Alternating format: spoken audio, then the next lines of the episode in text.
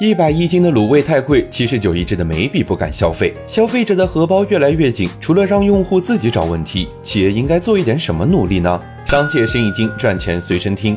有一家日本企业，在其他企业都在为日本经济泡沫破裂痛苦时，它的销售却增长了一百六十倍，经营利润增长了一千五百倍。这个企业的创始人叫刘景正。一九七几年的时候，刘景正继承了父亲的西装公司，是个妥妥的一二代。但刘景正觉得做西装时间长，人力高，消费者这一辈子也买不了几件西装，这个生意太难做了。所以只要一闲下来，刘景正就往美国跑，看看有没有什么新鲜的商业模式。结果还真让他找着了。有一次在逛美国大学生零售超市的时候，看到店里干净整洁的陈列，他心想能不能做一个休闲服超市，价格低，流转快，员工少。这个店的名字就叫优衣库。优衣库一开始啊，就是一个拼多多一样的批发超市。刘景正把能省的装修成本都省了，全部用在了给衣服降价上。店里也没有服务员，员工只管收银和叠衣服。结果来店的顾客络绎不绝，一个服装批发店竟然像 Costco 刚进中国那样，让用户在门口排起了长队。有人说优衣库的。成功来自于供应链的胜利，但这家企业的基因在这个时候就已经形成了。刘景珍从一开始就想好了，要做老少妇幼都能消费的大众消费品，要做必需品生意。在做必需品的过程中，严格控制成本结构，做产品升级、技术开发时不计代价，在门店租金、运营费用上斤斤计较，